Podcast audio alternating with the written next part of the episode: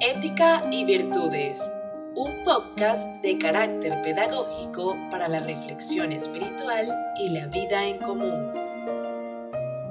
Ética y Virtudes, una guía diaria acerca de la doble moral y los más elevados ideales que debes arraigar en el alma para llevar una vida plena de afecto, solidaridad, justicia social y armonía con tu entorno.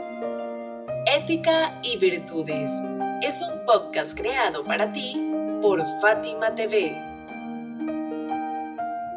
Hola, hoy queremos compartir contigo este nuevo episodio que hemos titulado La paciencia de los sedientos.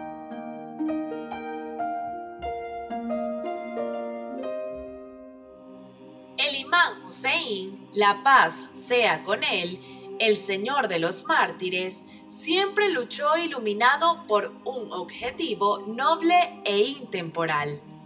De hecho, tomó la senda del martirio y nunca tuvo deseos de poder.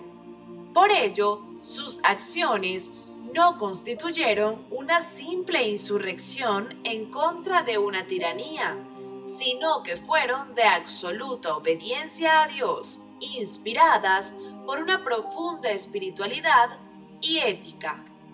La perversión y el estado de corrupción moral de su tiempo eran tan excesivos que el imán se vio en la obligación de restablecer la justicia e impedir el mal.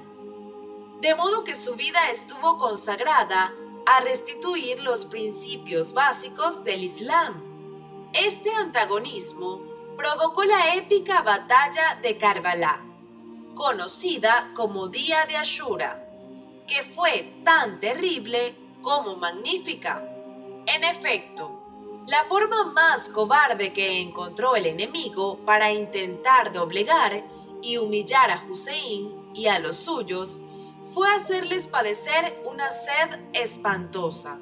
A pesar de encontrarse a poca distancia del río Éufrates, miles de jinetes les impedían el acceso al agua.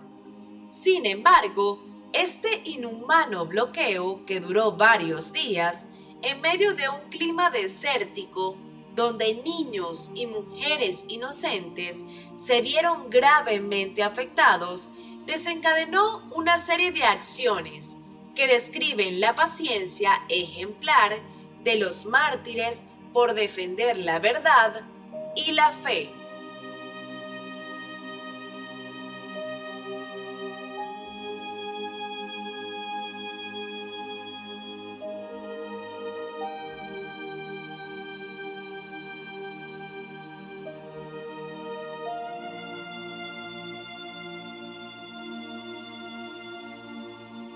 Cuando ya todos los compañeros del imán Hussein habían sido abatidos, Ali Akbar y Abbas le solicitaron permiso para ir al combate. El primero de ellos era su segundo hijo, el otro comandante y portaestandarte del ejército de Dios. Ali Akbar, luego de luchar ferozmente durante horas, regresó al campamento extenuado y con una sed atroz, debido al calor abrasador del desierto y la sangre que emanaba de su cuerpo bendito. Pidió a su padre beber tan siquiera un sorbo de agua para recuperar fuerzas y continuar la lucha desigual contra los enemigos del Islam. El imán, sin poder ayudarlo, sintiéndose impotente ante la solicitud de auxilio de su amado hijo, succionó la lengua de éste y le dio su anillo para que lo pusiera dentro de su boca y regresara a la batalla. Le prometió que antes del anochecer el mensajero de Dios, con él sea la bendición y la paz, y con su descendencia purificada, colmaría de agua su boca y nunca más padecería sed.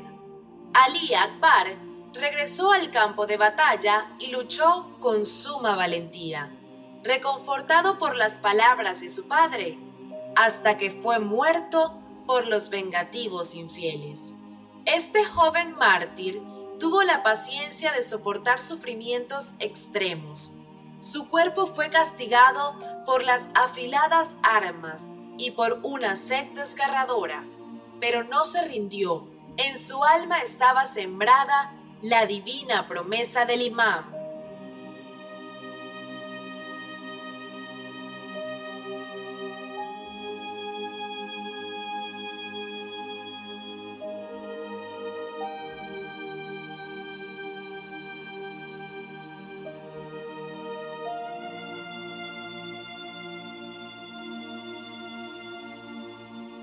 Por su parte, Abbas, al escuchar que los niños sedientos clamaban con desesperación, cogió su lanza y una cantimplora de piel. A todo galope logró atravesar las tropas enemigas bajo una lluvia de flechas y lanzas.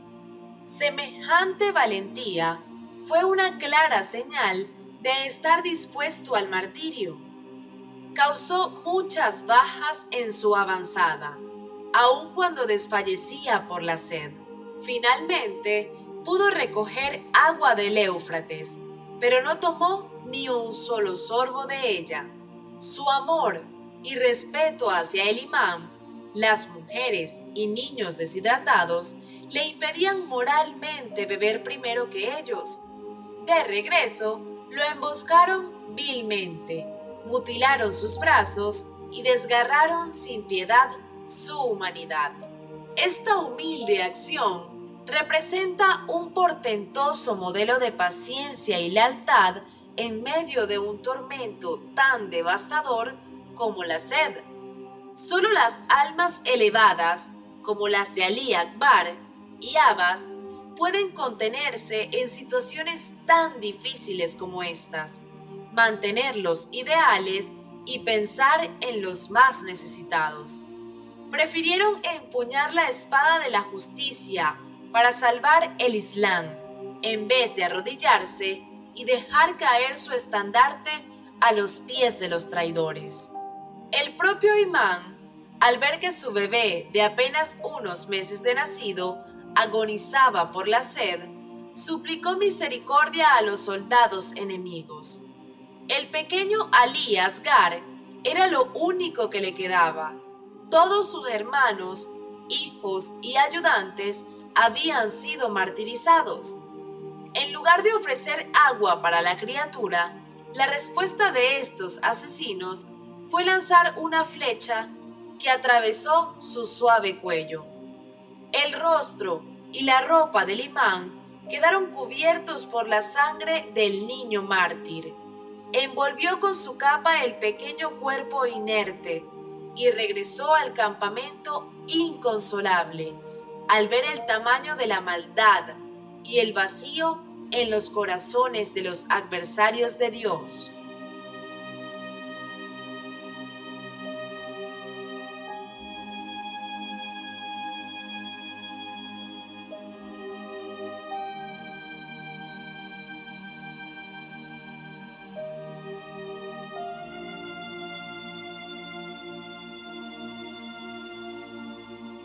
Como puedes ver, esta batalla estuvo signada en todo momento por la más dura crueldad, debido a la sed y el trato despiadado que sufrieron los seguidores del profeta.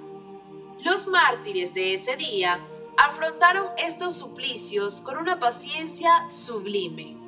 Al enfrentarse de manera desventajosa contra un ejército tan poderoso, el imán Hussein demostró que su martirio, el de su familia y sus seguidores fue una decisión trascendente, un acto consciente que alentó una serie de hazañas y sacrificios tan conmovedores que pueden considerarse una enseñanza para las generaciones de todos los tiempos y culturas. La más básica de ellas es que nunca debemos negar un vaso de agua al sediento sea quien sea, lo consideres tu amigo o enemigo, sea conocido o desconocido para ti. Hemos llegado al final de este episodio. Nos despedimos de ti con profundo afecto y respeto. seguros de que cada día compartirás con nosotros estas enseñanzas que abrirán tu corazón y tu pensamiento. Hasta mañana. fatimatv.es Si todavía no son miembros de Fátima TV, les explicaré cómo hacerlo. La mejor forma es a través de WhatsApp. Agrega a los contactos de tu celular el número de Fátima TV y envíanos tu nombre por esa misma vía. Nuestro número es más 54 938 15 39 07 37.